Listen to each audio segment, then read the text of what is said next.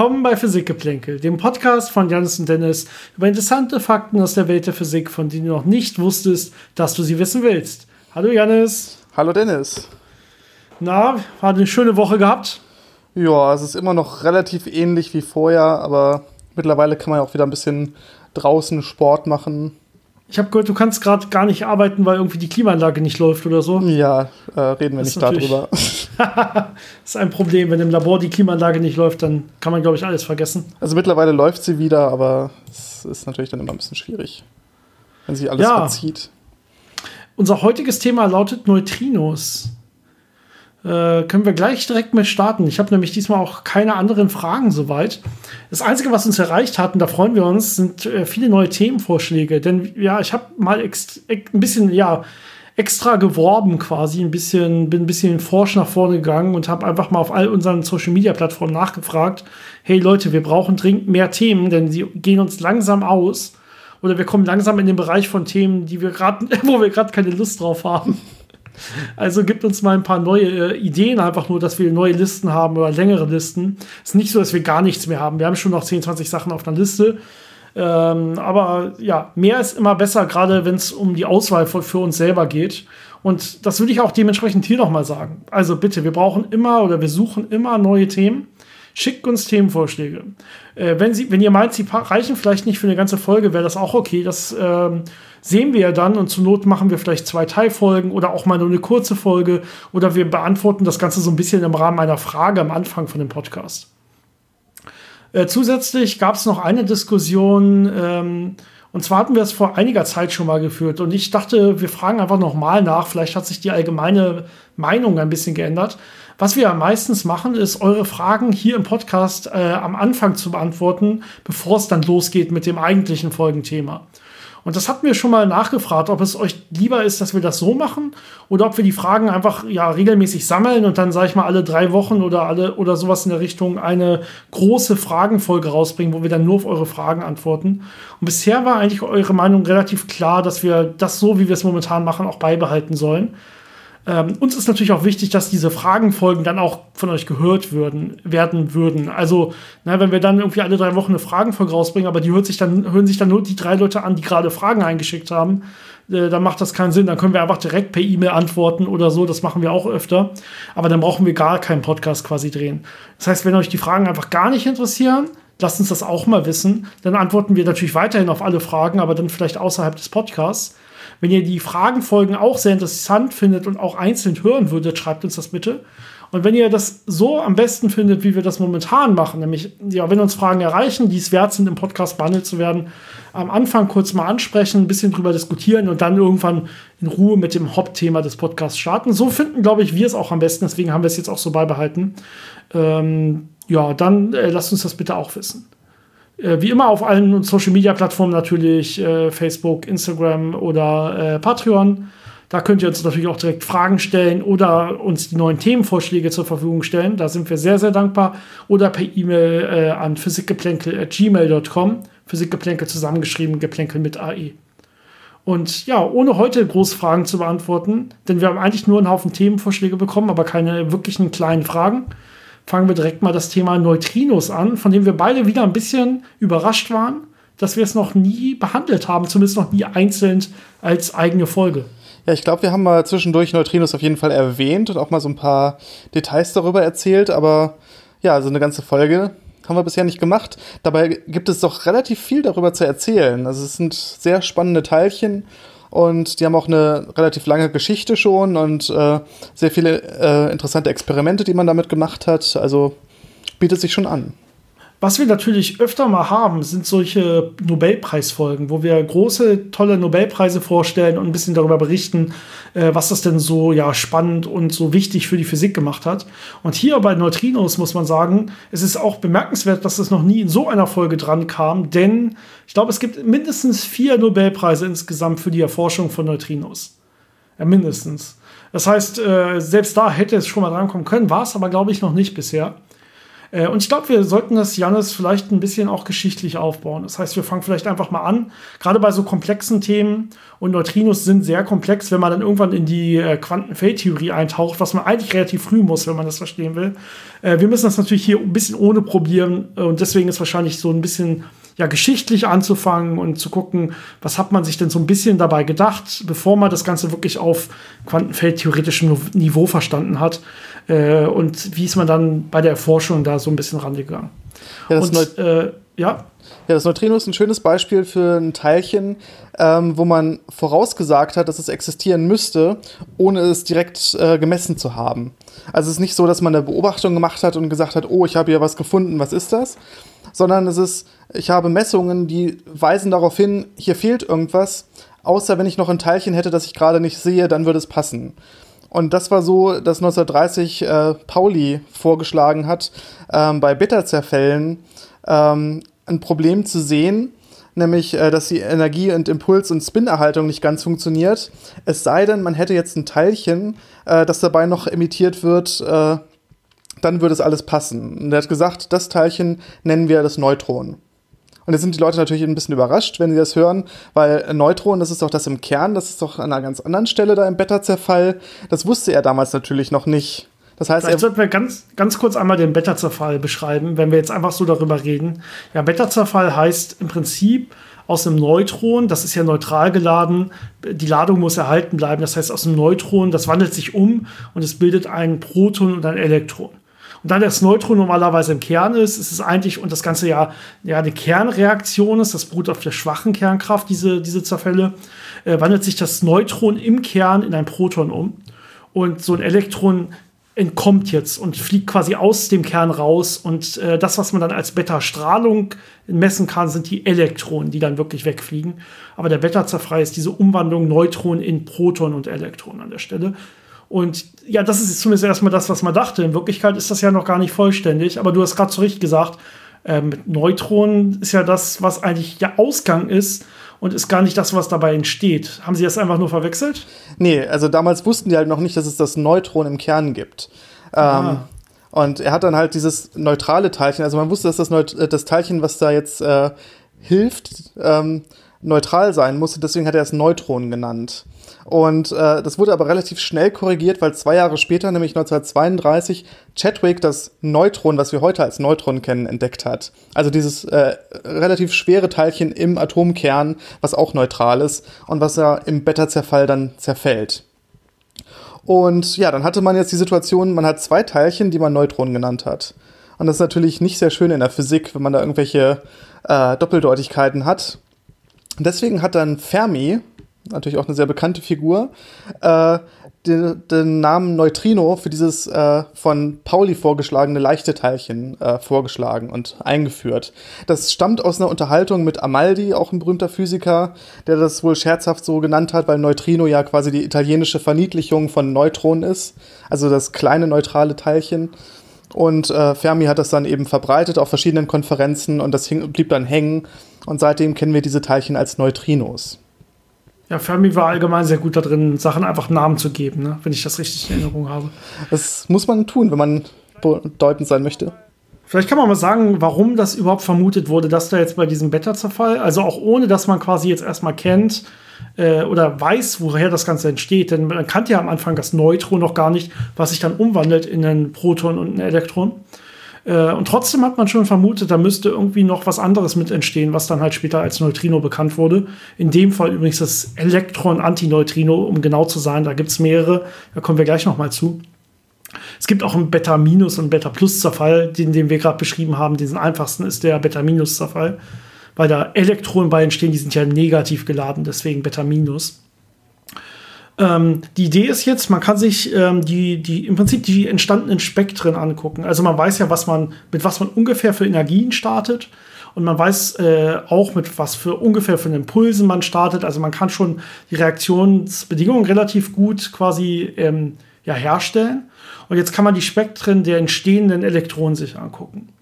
Und normalerweise würde man erwarten, okay, wenn ich jetzt hier einen klar definierten Eingangsimpuls habe und eine klar definierte Eingangsenergie von was auch immer das nun mal ist, dann erwarte ich eigentlich relativ ja, charakteristisches Spektrum. Das heißt, ein relativ kleines, kurzes Spektrum für mein Elektron. Das sollte klar definiert sein und man sollte eigentlich klar ausrechnen können, was das Elektron jetzt für eine Energie und einen Impuls hat, weil es in der Stelle ja sowas wie Energieerhaltung und Impulserhaltung geht. Also was man reinsteckt, muss nachher auch rauskommen. Und das war gar nicht der Fall. Das, was man zuerst gemessen hat, war wirklich ein äh, ja, halbwegs kontinuierliches Spektrum der Elektronen. Also die können relativ, relativ viel verschiedene Energien annehmen, sehr kontinuierlich, ohne irgendwelche charakteristischen Merkmale. Ähm, wie sich dann ein bisschen später herausgestellt hat, war es so, dass es nur innerhalb eines gewissen Bereiches kontinuierlich ist und dass dann irgendwann schon solche scharfen Kanten aufgetaucht sind im Spektrum. Das heißt, es kann eine kontinuierliche Energie haben, aber nur in einem gewissen Bereich. Und wie man sich das ja normalerweise ganz gut erklären kann, ist halt, es entsteht noch ein weiteres Teilchen und das fliegt auch noch weg. Und das kann ein Teil der Energie und ein Teil des Impulses mit aufnehmen. Und ja, wie viel Energie und wie viel Impuls das man jetzt nun gerade aufnimmt, das ist natürlich jetzt erstmal halbwegs statistisch verteilt, kontinuierlich verteilt. Und deswegen ist auch der Rest, der fürs Elektron überbleibt, kontinuierlich verteilt. Ja, das heißt, die Gesamtenergie, Elektron, was entsteht, plus Neutrino, was entsteht, das ist äh, recht charakteristisch äh, und mit einem diskreten äh, ja, Spektrum. Aber äh, wenn ich nur das Elektron mir angucke, dann ist das ein schönes, ja, kontinuierliches Spektrum, was dabei entsteht. Und so konnte man das Ganze voraussagen, ohne dass man genau wusste, was an der Stelle passiert. Genau. Das war, wie gesagt, in den 30er Jahren diese Erkenntnisse, da muss mehr sein. Es hat dann noch mal eine ganze Zeit äh, gedauert, bis man wirklich die erste Messung dazu gemacht hat, nämlich die erste direkte Detektion eines Neutrinos. Das war nämlich dann 1956. Ähm, es ist halt schwierig, äh, sowas äh, gen ähm, genau genug zu verstehen, dass man weiß, wie kann ich denn Neutrinos herstellen, äh, wie sehen die möglicherweise aus, wie reagieren die mit Sachen und wie kann ich das dann nachweisen. Und 1956 äh, war man dann äh, so weit, dass man es geschafft hat, ähm, eine Neutrinoquelle zu haben, also einen Kernreaktor in dem Fall, ähm, wo ja ständig solche Beta-Zerfälle passieren und ständig Neutrinos emittiert werden. Und äh, die hat man dann nachgewiesen, äh, indem man die äh, ja, auf ein Target geschickt hat, also auf ein Material, wo dieses äh, Neutrino jetzt mit einem äh, Proton reagiert und das umwandelt zu einem Neutron und einem äh, Positron. Und dieses Positron, was dabei entsteht, das reagiert jetzt mit den Elektronen, die ja überall da drum sind, äh, annihiliert sich und erzeugt ein Gamma-Quant, also ein extrem energiereiches äh, Photon. Und die kann man sehr leicht detektieren. Und damit kann man äh, nachweisen, dass immer wenn ein Neutrino anwesend gewesen sein muss, äh, kann ich einen Gamma-Quant sehen. In dem Fall waren es, äh, glaube ich, sogar Antineutrinos, die man da äh, detektiert hat. Aber äh, das ist jetzt erstmal nicht so wichtig. Es geht ja erstmal darum, dass man wirklich nachweist, da ist dieses leichte, neutral geladene Teilchen, äh, das da entsteht. Das heißt, man hat eigentlich das äh, Neutrino so ein bisschen indirekt nachgewiesen, wie man das meistens in der Teilchenphysik bei großen Beschleunigern macht. Das heißt, über die Zerfallsprozesse. Man guckt sich an, ich habe ein Neutrino und nur dann kann auch mein Positron zerfallen an der Stelle. Und ähm, das kann ich nicht direkt messen, aber daraus entsteht dann letztendlich Gammastrahlung und das kann nur wirklich entstehen, wenn genau das da gewesen ist. Und deswegen kommt man darauf. Und dafür gab es dann in der Tat den ersten der mindestens vier Nobelpreise, von denen ich gesprochen habe, äh, für diese erste Messung von Neutrinos, für diesen ersten direkten Nachweis oder halbwegs direkten Nachweis in der Teilchenphysik ist das quasi ein direkter Nachweis über die Zerfallskanäle, äh, gab es 1995 äh, den Nobelpreis. Das war natürlich jetzt äh, künstlich erzeugte äh, Antineutrinos. Das heißt, man hat, wie gesagt, einen Kernreaktor gehabt, wo man ja diese Zerfälle hat und dann das eben weiß, da kommt jetzt was raus und das kann ich nachweisen. Äh, in den 60er Jahren, 1965, hat man das erste Mal dann äh, natürlich erzeugte Neutrinos nachgewiesen. Und zwar äh, in einer Goldmine in Südafrika. Und das ist so der, äh, das, das typische Experiment für Neutrinos sind eben solche äh, alten, stillgelegten Minen oder irgendwelche unterirdischen äh, ähm, Räumlichkeiten, wo man diese Detektoren dann reinbaut, äh, um eben äh, sensitiv zu sein auf Neutrinos, aber nicht auf alles andere, was so als Hintergrund da sein kann. Ja, genau. Also es war eine umgebaute Goldmine. Ne? Es waren da nicht genau. irgendwelche Gold Goldgräber, die gesagt aktiv. haben, ah, hier war, ein, hier war ein Blitz, es muss ein Neutrino gewesen sein. Es war, man hat eine alte Goldmine quasi genutzt und daraus einen großen Neutrino-Detektor gebaut. Und da hat man dann letztendlich die ersten Neutrinos wirklich äh, dann mit natürlichem Ursprungs äh, entdeckt. Und die größte Neutrino-Quelle, die wir so haben, die wir hier so kennen, ist in der Tat die Sonne.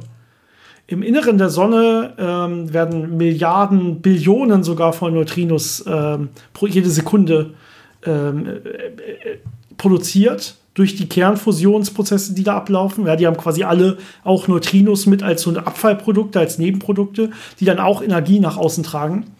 Und äh, es ist sogar so, dass diese Neutrinos, da sie extrem wenig wechselwirken, eigentlich mit allem, kommen die direkt relativ schnell raus aus der Sonne. Diesen Vorteil haben Photonen zum Beispiel nicht. Also Licht, was im Inneren der Sonne entsteht, braucht extrem viel äh, Zeit, ja, viele, viele Jahre, bis es ähm, quasi, wo es entstanden ist, dann irgendwann an der Sonnenoberfläche ist und dann nachher im Vakuum propagieren kann.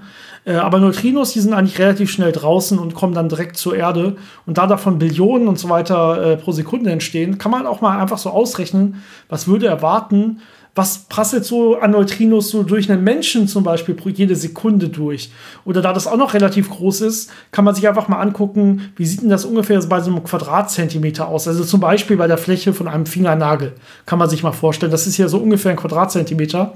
Und da würde man erwarten, dass äh, ungefähr 100 Milliarden Neutrinos jede Sekunde durch die Fläche von einem Fingernagel quasi durchknallen. Einfach nur die, die so von der Sonne mehr oder weniger auf uns prasseln. Aber sie wechselwirken ja überhaupt nicht mit uns. Ja, und deswegen macht uns das natürlich auch überhaupt nichts aus. Wir merken es gar nicht, dass das so ist. Ja, das macht das Ganze halt so schwierig, äh, die wirklich zu detektieren, weil eben die Wechselwirkungsquerschnitte so extrem klein sind.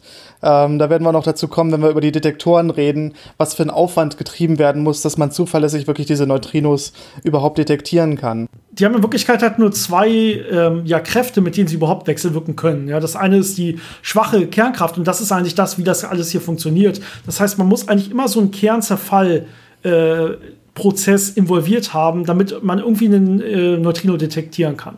Also es muss irgendwie so ein Beta-Minus zerfallen, Beta-Plus zerfallen, umgekehrter Beta-Minus zerfallen, was es da nicht alles gibt. Aber irgend so ein Zerfall muss irgendwie involviert sein, damit das Neutrino mit der Hilfe der schwachen Wechselwirkung auch interagieren kann und man das dann später messen kann.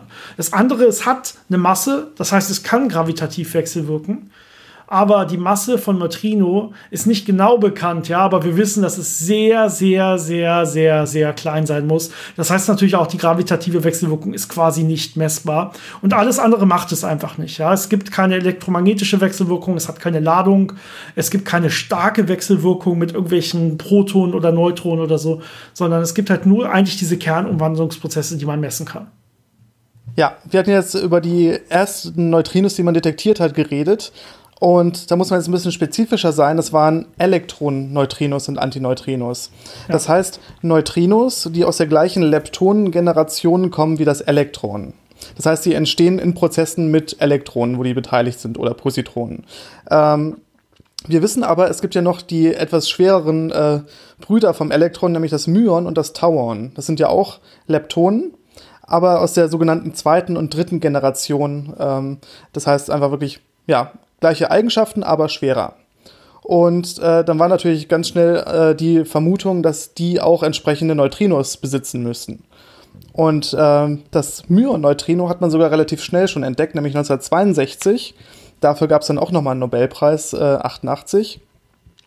Und äh, für das äh, das dritte, das. Ganz kurz, das finde ich übrigens sehr beeindruckend, dass die Entdeckung des Myoneutrinos, die ja später natürlich war als die Entdeckung des Elektroneutrinos, gab es bereits 1988 den Nobelpreis, aber für diese erste Messung der Neutrinos gab es erst 1995 den Nobelpreis, also später. Hm, Kausalität und so. Ähm, und das, das dritte Neutrino hat man dann äh, 1975 äh, entdeckt, das Tau-Neutrino. Also es hat dann noch mal ein bisschen länger gedauert, weil man da eben höhere Energien erzeugen musste, um die Tauonen äh, zu erzeugen, die dann zerfallen und wo dann so ein äh, Tau-Neutrino frei wird. Das war dann wirklich auch schon am Beschleuniger in Stanford, wo man das dann detektiert hat. Also der Aufwand wurde natürlich dann größer, diese schwereren Teilchen äh, zu nutzen, um diese äh, Neutrinos der, der zweiten und dritten Generation zu erzeugen und zu detektieren.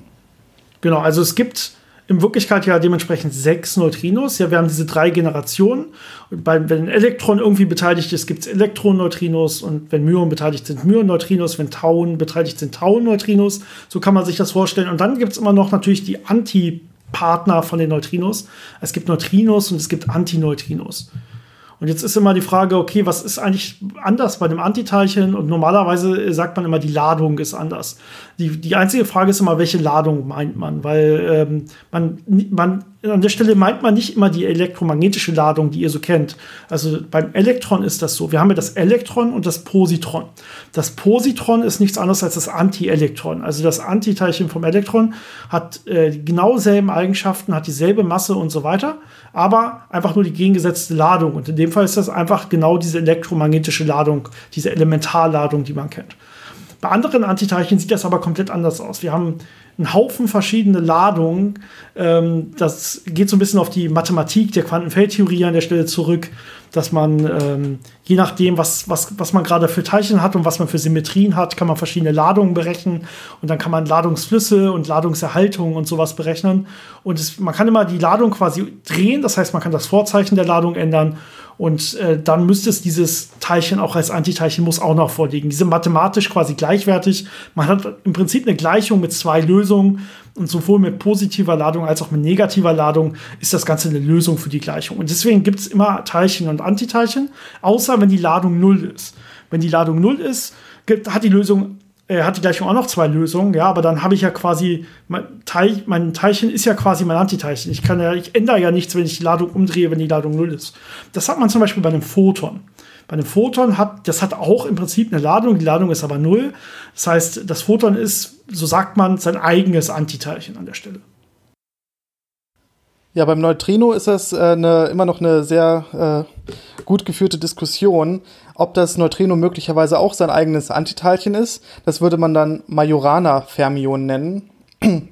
Also Fermion, weil es ein, äh, ein äh, Fermion ist, also einen halbzahligen Spin hat.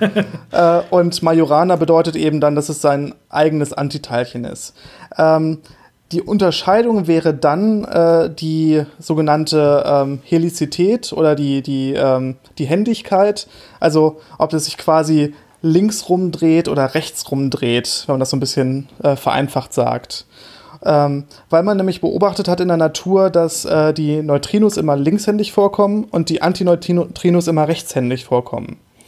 Ähm, das könnte ein Hinweis darauf sein, dass es, wie gesagt, das, das quasi das Teilchen Neutrino immer linkshändig ist und das Antiteilchen einfach nur dadurch Antiteilchen ist, weil es rechtshändig vorkommt. Dann, dann wäre ja quasi die, die Chiralität oder die, die, die Händigkeit wäre quasi die Ladung, ja, die sich ändert. Genau. Aber man weiß es nicht. Es kann auch sein, dass es, äh, dass sie sich einfach unterscheiden dadurch, dass das eine wirklich das Teilchen ist, das in bestimmten Prozessen auftritt, und das andere das Antiteilchen ist, das in den Teil, in den Prozessen, wo das, wo die zum Beispiel dann das Positron statt dem Elektron auftritt, dass sie daran beteiligt sind dass es einfach noch eine intrinsische Eigenschaft ist, ob die Teilchen oder Antiteilchen sind. Das könnte auch sein. Dann äh, würden wir aber zwei von den vier Teilchen nicht sehen, nämlich die äh, Neutrinos mit Rechtshändigkeit und die Antineutrinos mit Linkshändigkeit. Die beobachten wir nicht. Da gibt es dann noch wieder andere Theorien, die sagen, ähm, es, entweder es gibt sie gar nicht, aber es könnte sie geben.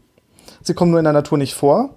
Oder worüber wir auch schon mal irgendwann bei dunkler Materie geredet haben, es sind sogenannte sterile Neutrinos. Das heißt, sie kommen zwar vor, aber wechselwirken nicht mal mit der schwachen Wechselwirkung. Das heißt, wir können sie gar nicht detektieren, höchstens gravitativ, was aber sehr schwer sein würde.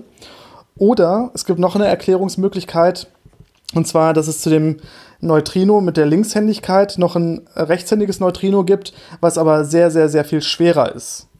Und deswegen für uns äh, ja entweder sehr schwer zu detektieren ist oder fast unmöglich zu detektieren ist. Ähm, es gibt da so einen, den sogenannten Seesaw-Mechanismus, äh, der erklären würde, wenn das der Fall wäre, warum das Neutrino so leicht ist und sein äh, rechtshändiges Counterpart dann eben extrem schwer sein würde. Ähm, und da sucht man halt, äh, was denn die passende Erklärung ist und was denn wirklich die Realität beschreibt. Ja, das Problem dabei ist, wenn man diesen Mechanismus nimmt und sich mal anguckt, okay, wir äh, kennen jetzt ja die Boundaries dafür, wie leicht es sein muss. Ja, wir wissen noch nicht genau, wie leicht es ist. Wir wissen nur, okay, es muss leichter sein als. Und ähm, momentan erwartet man irgendwas wahrscheinlich unter einem Elektronenvolt. Äh, vielleicht noch weniger, vielleicht Milli- oder Mikroelektronenvolt oder noch leichter als Maximalgewicht für so ein Neutrino. Und dann kann man sich mal angucken, wie schwer müsste denn das sein, wenn dieser Mechanismus da greift und so weiter und es wirklich quasi Counterparts gibt, ähm, die diese andere Händigkeit haben, aber einfach nur sehr, sehr schwer sind und damit auch erklären, dass es diese anderen gibt, die sehr leicht sind. Und die wären im Bereich ja, man, man nennt das Gutbereich. Das ist der Bereich der Grand Unified äh, Theories. Das heißt, das ist der Bereich, wo man erwartet hat, wo alle Kräfte in Wirklichkeit noch quasi eine Kraft waren, direkt nach dem Urknall. Und durch Abkühlung des Universums hat sich das dann erst aufgeteilt in diese einzelnen Grundkräfte. Das heißt, wir reden hier von den Energiebereichen quasi beim Urknall oder so in den ersten, ich sag mal, 10 hoch minus 60 Sekunden nach dem Urknall oder so. Ähm, das sind Energien, da werden wir so schnell hier auch nicht rankommen. Dann bräuchte man schon den zweiten Urknall für. Das heißt, das wird sehr schwer, wenn dann zu messen sein. Ja, das ist auf jeden Fall ein Plan, dass man versucht, möglichst da ranzukommen in diese Energieskalen, dass man da Erkenntnisse drüber bekommt, aber bisher ist man da noch ein Stück weg von. Ähm, du hast gerade gesagt, Neutrinos haben eine Masse. Das ist ja auch noch ein sehr interessantes Thema. Das stimmt. Ähm, ja. Weil am Anfang wusste man nicht, ob Neutrinos eine Masse haben und es ist nicht in der Theorie äh, vorgegeben, dass sie eine haben müssen. Das ist eher im, im, Standardmodell eher nicht der Fall, dass sie eine Masse haben. Ähm, und jetzt hat man natürlich Neutrino-Beobachtungen gemacht. Äh, zum Beispiel hat man äh, natürliche Neutrinos, äh, die bei Supernova-Explosionen entstehen, gemessen. Zum Beispiel bei der Supernova 1987a. Ähm, das war eine sehr bekannte Supernova, wo man ein paar Neutrinos gemessen hat, bevor man die Supernova selbst gesehen hat. Und man wusste dann, oh, da ist eine Supernova hochgegangen, wir müssen mit den Teleskopen schauen und hat dann äh, kurze Zeit später auch äh, das Licht von der Supernova gesehen. Also man hat dann die Bestätigung bekommen, okay, wir haben hier diese Neutrinos gesehen, die kamen gerade aus der Supernova. Und äh, aus dem zeitlichen Unterschied zwischen Neutrino-Detektion und äh, Photonendetektion kann man jetzt sich überlegen, wie schnell sind die Neutrinos gewesen waren sie möglicherweise. Da muss man jetzt ja kurz äh, hellhörig werden, weil du hast ja gerade gesagt, die Neutrinos waren ja vor dem Licht da. Mhm. Das heißt, die haben sich ja schneller bewegt als das Licht. Genau.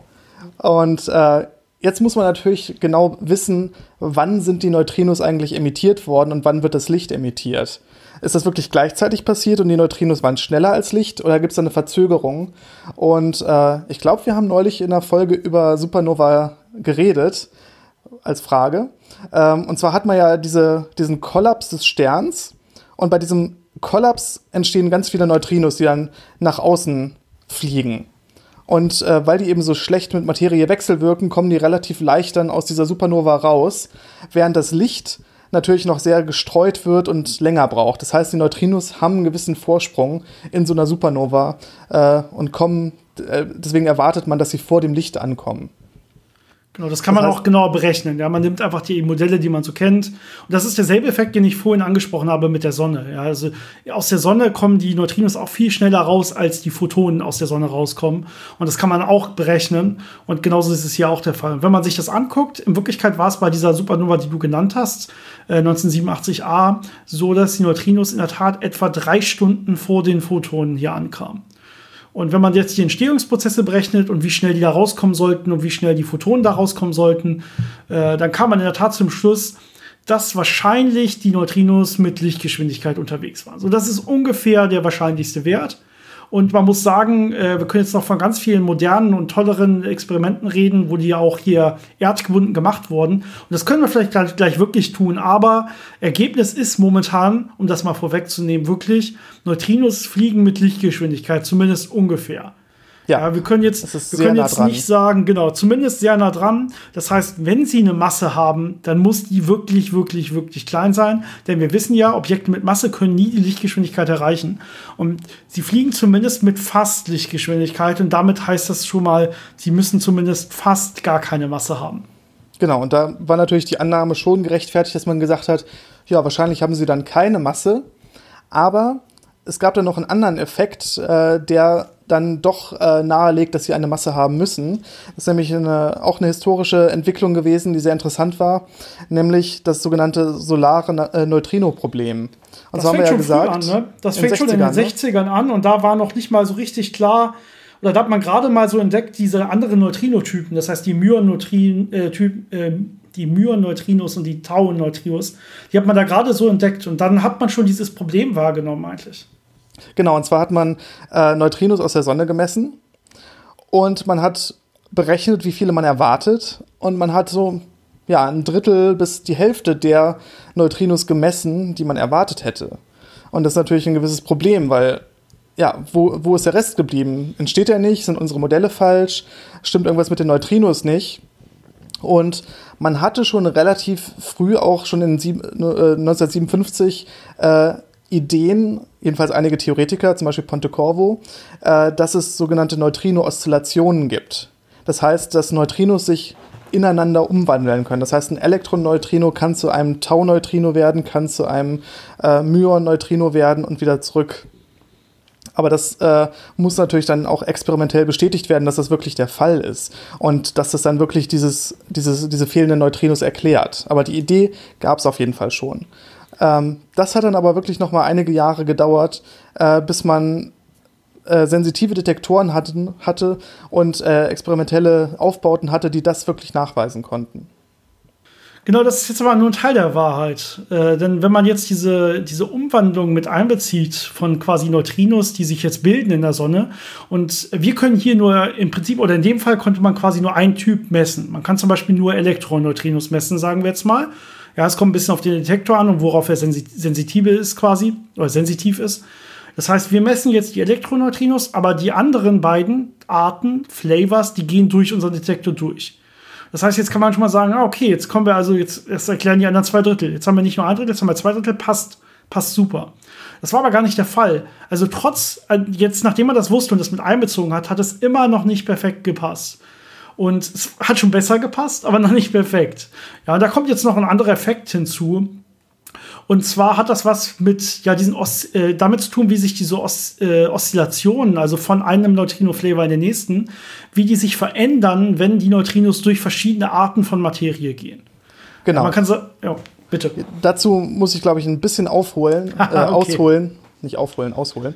Ähm, und zwar dieser Effekt, den du erwähnt hattest, ist der Michaev-Smirnov-Wolfenstein-Effekt äh, der beschreibt, wie sich diese Neutrino-Oszillationen in Materie ein bisschen anders verhalten als äh, im Vakuum. Wie es überhaupt zu den Neutrino-Oszillationen kommt, ist eine sehr interessante Geschichte. Und zwar haben wir ja gesagt, es gibt diese drei äh, Neutrino-Arten, sogenannte Neutrino-Flavors, äh, Elektron, Myon und Tauon. Und äh, mittlerweile weiß man, es gibt Neutrino-Massen. Das heißt, man hat drei sogenannte Masseneigenzustände. Also quasi, wenn man sich das vorstellt, drei verschiedene Neutrinos, die eine definierte Masse haben. Der Witz dabei ist aber, dass diese drei Masseneigenzustände nicht diesen drei Flavor-Eigenzuständen entsprechen. Das heißt, wenn ich jetzt zum Beispiel in einem Prozess ein Elektroneutrino erzeuge, hat das nicht eine definierte Masse, sondern ist so eine, ja, so eine Überlagerung aus diesen Massenzuständen, die es gibt. Und wenn das jetzt frei wird und sich bewegt, äh, bewegt es sich natürlich äh, entsprechend seiner Masse.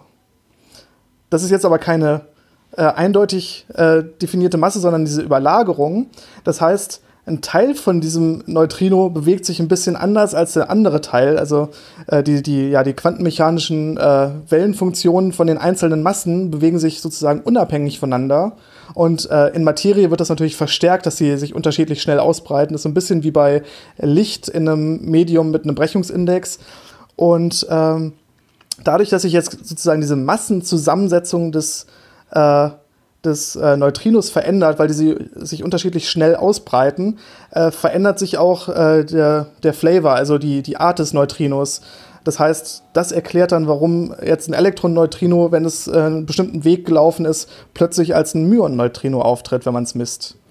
Und äh, das hat dann die Erklärung gebracht, weil man wusste, in der Sonne werden die Neutrinos durch sehr dichte Materie im Kern und äh, auch nochmal durch Materie in der Erdatmosphäre, wenn sie herkommen, laufen und dann eben diese, diese Neutrino-Oszillationen werden modifiziert sein und das konnte man berechnen und das passt dann wirklich genau mit den Messungen, die man äh, gemacht hat. Zum Beispiel in Kanada an dem Sudbury äh, Neutrino Observatory, wofür es dann auch nochmal einen Nobelpreis gab.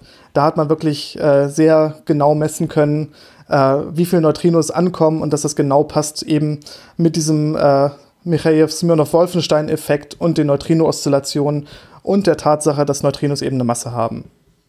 Nobelpreise haben wir eigentlich zwei für Neutrino-Oszillationen und die bekannteste, weil sie ja im Prinzip noch nicht sehr alt ist, war 2015 nochmal, ne, für die wirklich Entdeckung, Nachweis und Erforschung von Neutrino-Oszillationen. Genau, das waren zwei äh, ja, Forscher, die an zwei unterschiedlichen Neutrino-Detektoren gearbeitet haben. Wie gesagt, der eine war dieses SNO, Sudbury Neutrino Observatory in Kanada. Äh, und das andere war äh, Kamiokande bzw. Super Kamiokande. Das ist in einer alten Silbermine in Japan, in der Kamioka-Mine. Ähm, auch sehr schöne Experimente in riesigen äh, Wassertanks. Genau, also im Prinzip war es so, dass die, der erste Nobelpreis dafür war, äh, gab, den gab es 2002 und den gab es quasi für die Forscher, die diese, dieses Solarneutrino, dieses solare Neutrino-Problem äh, wahrgenommen hatten, damals erforscht hatten und gesehen haben, ah, da gibt es äh, Probleme, da fehlten, da fehlen zwei Drittel und so weiter. Und der moderne ist dann wirklich die Erforschung dieser äh, Neutrino-Oszillation letztendlich. Das sind quasi no die beiden Nobelpreise 2002 und 2015, die es dann auch noch gab, jeweils für Neutrinos. Neutrinos haben da ganz schön, wie gesagt, was angesammelt. Ja, es gab dann noch andere Experimente, wo man auch äh, Neutrinos an, an äh an Reaktoren erzeugt hat und dann in unterschiedlichen Abständen gemessen hat, welche Neutrinos man entdeckt und da auch dann äh, nachmessen konnte, dass diese Neutrino-Oszillationen wirklich passieren. Also da gibt es äh, faszinierende Experimente zu. Da hat man ja in dem einen, das wurde ja auch sehr bekannt, da hat man ja was sehr Merkwürdiges gemessen. Ne? Da hat man jetzt ja in dem einen davon, hat man ja gemessen, dass Neutrinos sich schon mit ja, eine Geschwindigkeit bewegen, die größer als die Lichtgeschwindigkeit ist. Und zwar mit einem ja, Vertrauensintervall, was deutlich gesagt hat, ja, das ist schneller als Lichtgeschwindigkeit, ohne Frage. Und ja, die Geschichte hat, damals am ja, CERN, ne? Genau. Genau, also am CERN, am Beschleuniger entstehen natürlich auch Neutrinos, wenn man äh, die entsprechenden Prozesse hat, also wenn man die entsprechenden Kollisionen hat. Und man kann natürlich äh, sehr gut sagen, in einem bestimmten Vertrauensintervall, äh, ich habe zu dem Zeitpunkt äh, einen einen hochenergetischen Teilchenstrahl, der auf ein Target trifft und dabei Neutrinos erzeugt. Und die haben jetzt eine bestimmte Richtung. Und wenn man da äh, einigermaßen gut zielt, kann man ein paar hundert Kilometer entfernt in einem Neutrino-Detektor eben genau diese Neutrinos nachweisen und auch timen. Das heißt, ich sehe, ich habe es zu dem Zeitpunkt äh, losgeschossen, ich habe es zu dem Zeitpunkt detektiert, also muss es so schnell gewesen sein. Äh, die Detektion hat man im Gran Sasso Labor gemacht. Das ist in der Nähe der Stadt L'Aquila, wunderschöne italienische Bergstadt. Leider zum großen Teil zerstört bei einem großen Erdbeben vor einigen Jahren. Aber einer der ja, Hotspots, was so Teilchenphysik und Hochenergiephysik angeht. Und da hat man jetzt Neutrinos gemessen, äh, die schneller waren als Licht. Und äh, man war sich relativ sicher, dass die Ergebnisse zuverlässig waren und hat dann natürlich gefragt, wie kann das sein? Ist die Theorie falsch? Äh, ist äh, Kausalität äh, doch nicht so richtig? Oder haben wir irgendwas übersehen? Kann uns irgendjemand helfen? Und es hat eine gewisse Zeit gedauert. Viele haben dann neue Theorien äh, ins Spiel gebracht, wie ja, ähm, Kausalität ist wirklich verletzt und alles. Ähm, aber am Ende hat man dann festgestellt, wenn man nochmal alles nachgeguckt hat, dass einfach das Timing falsch war. Und zwar timet man sowas ja, indem man mit Hilfe von äh, GPS äh, Satelliten da Signal überträgt und dann das synchronisiert.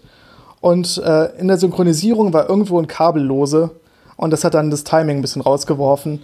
Und dadurch hat man sozusagen den Zeitpunkt einfach falsch gemessen und dadurch gedacht, dass es schneller genau. als Licht ist. Man muss sich, man muss sich vorstellen, an, am Start hat man eine Stoppuhr und beim Ziel hat man eine Stoppuhr und man muss schon gleichzeitig auf Start drücken und dann gleichzeitig muss hinten quasi dann auch auf Stopp gedrückt werden mit derselben Zeit, damit man auch wirklich die Geschwindigkeit nachher messen kann. Und wenn diese Uhr am Start und die Uhr am Zielpunkt, wenn die nicht perfekt synchron laufen, dann kommen halt solche, solche Unsinnswerte äh, scheinbar raus. Genau. Und das hat sich dann aber aufgeklärt und äh, ja, alle diese Messungen, die man mit vernünftiger Synchronisation gemacht hat, zeigen, Neutrinos sind nicht schneller als Licht.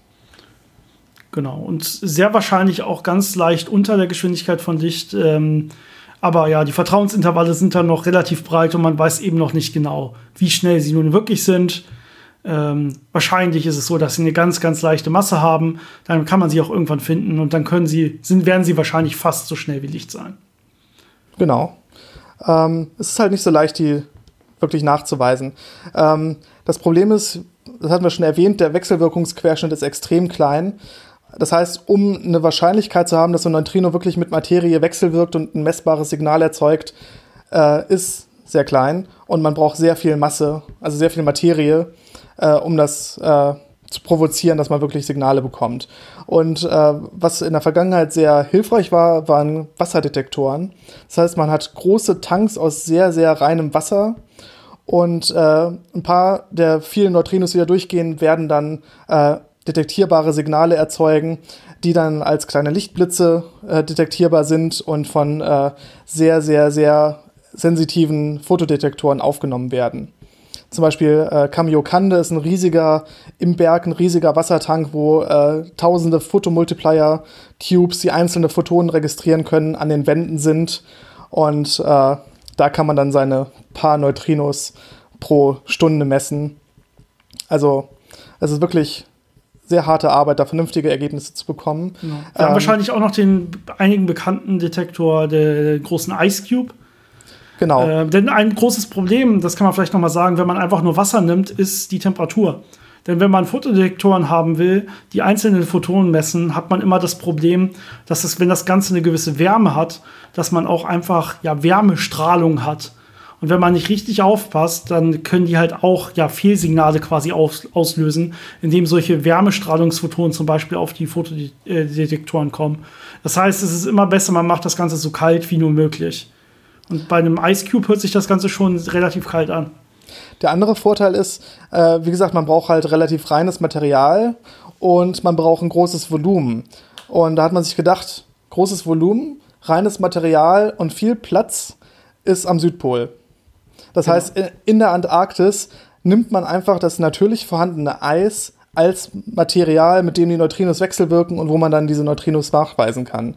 Und wie man das gemacht hat, ist, man hat ja dieses viele Kilometer dicke Eisshelf da auf, dem, auf der Landmasse liegen und äh, man geht jetzt hin und bohrt einfach einen Kilometer tief Bohrlöcher und äh, versenkt da diese Photomultiplier-Tubes als so, ja, das sind so, so kleine Kugeln quasi, versenkt man da drin in einem regelmäßigen Abstand und bildet dann über eine relativ große Fläche, einfach so ein regelmäßiges Gitter von diesen Fotomultipliern im Eis.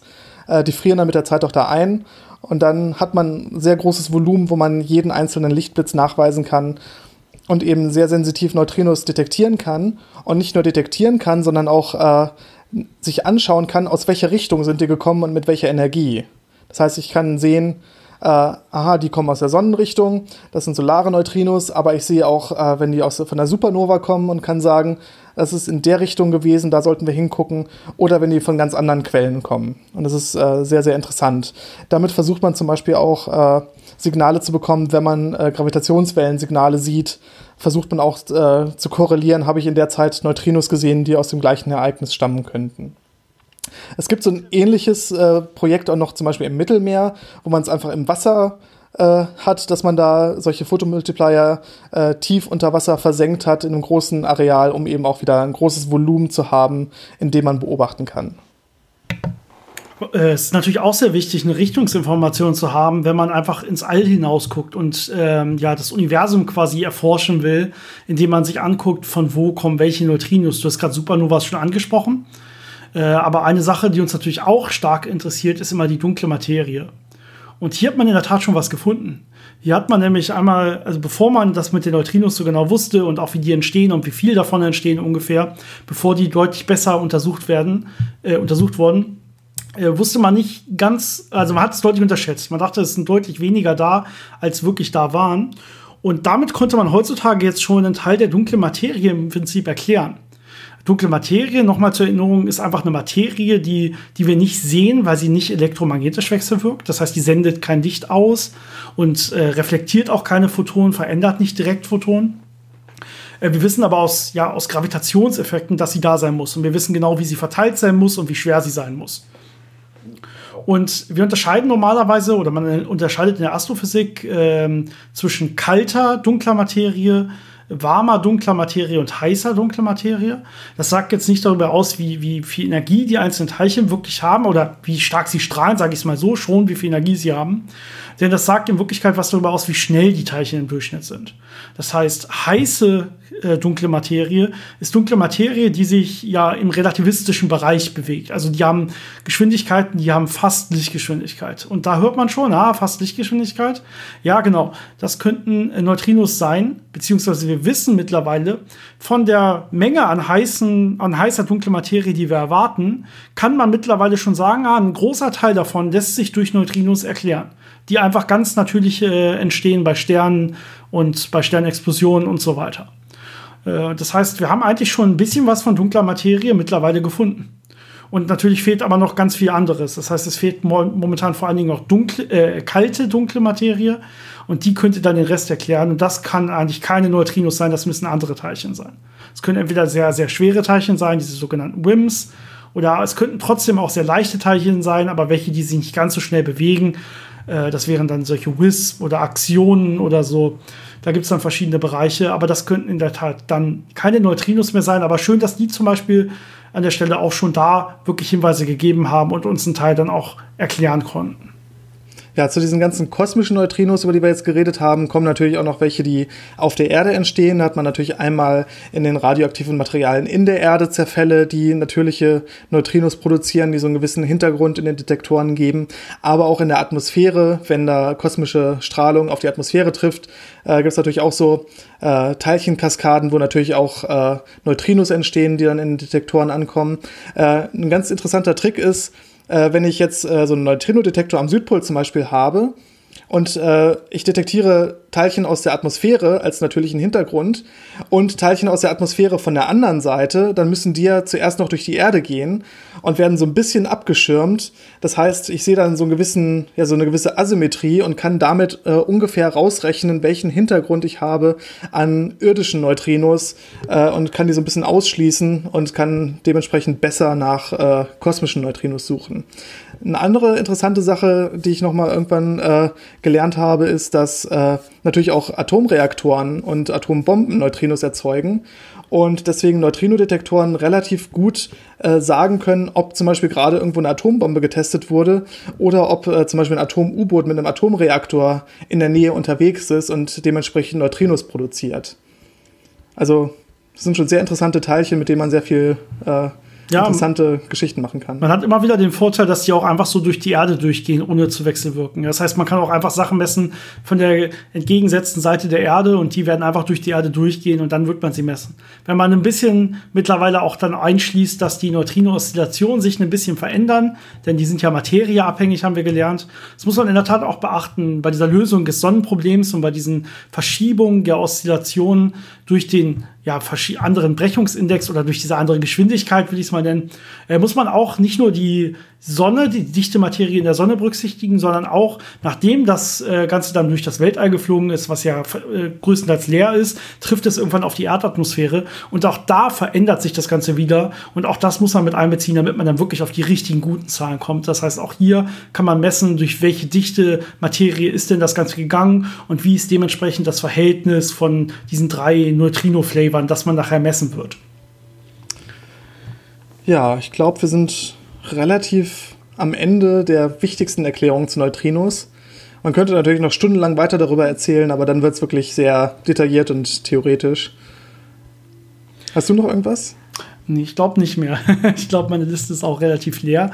Ich glaube, das Wichtigste war auch ein bisschen zu sagen, warum oszillieren die überhaupt zwischen diesen drei Flavors? Also, wie können die überhaupt so drei verschiedene Massenzustände haben quasi? Und das ja, es ist immer in so einer Überlagerung. Das ist ja quasi die Antwort. Genau. Das heißt, es ist gar nicht, äh, während es irgendwohin sich bewegt, während es irgendwohin reist, ist es nie in einem festen Zustand, sondern immer aus so einem quantenmechanischen Überlagerungszustand sowohl der drei Flavors als auch der verschiedenen Massen und je nachdem, was es man sich dann gerade anguckt, wechseln dann eben entweder die Massen, ja, oder das, was man nachher als Flavor wahrnehmen kann und so weiter.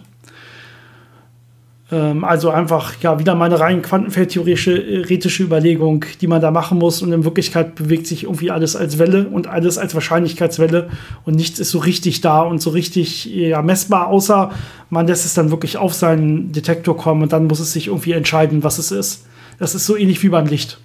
Genau. Das kann man ja mal eben nachrechnen. Äh, diese Kopplung findet dann durch die Ponte Corvo Maki Nakagawa Sakata Matrix statt.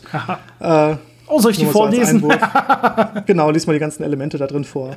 Ja, das sind dann so die, die mathematischen äh, Geschichten, die dahinter stecken, wie diese, dieses Mischen stattfindet und wie diese, diese Eigenzustände berechnet werden können. Das sind dann eben ja, solche Matrizen, die man sich dann anschaut. Aber ich genau. glaube, das will keiner jetzt im Detail hören. Man kann dann, was man da rausbekommt, sind Oszillationskurven, also ne, wie wahrscheinlich ist es jeweils, dass welche oder mit welchem Anteil liegt gerade welches Flavor vor und so weiter, wenn man, wenn man jetzt genau. misst. Das ist das, was man auch aus der Quantenmechanik schon kennt, bei irgendwelchen Photonenspins oder so. Das heißt, äh, ja, äh, das kann man natürlich hier alles machen und deswegen dann auch sehr, sehr genau Voraussagen treffen. Letztendlich. Aber eine einzige Messung bleibt immer ja erstmal unbekannt es ist wieder, sind wieder statistische Argumente am Ende. Gut, ich denke, wir haben äh, lange genug jetzt rumgezögert und uns fällt nichts mehr ein. ähm, wir hoffen, ihr schickt uns weiterhin ganz, ganz viele Fragen und neue Themenvorschläge. Die nehmen wir uns sehr, nehmen, den nehmen wir uns dann sehr gerne an. Ja, noch eine schöne Woche, wie immer. Bleibt gesund. Äh, ich hoffe, der Virus bleibt unten und kommt nicht wieder hoch. Das ist momentan ganz mhm. wichtig.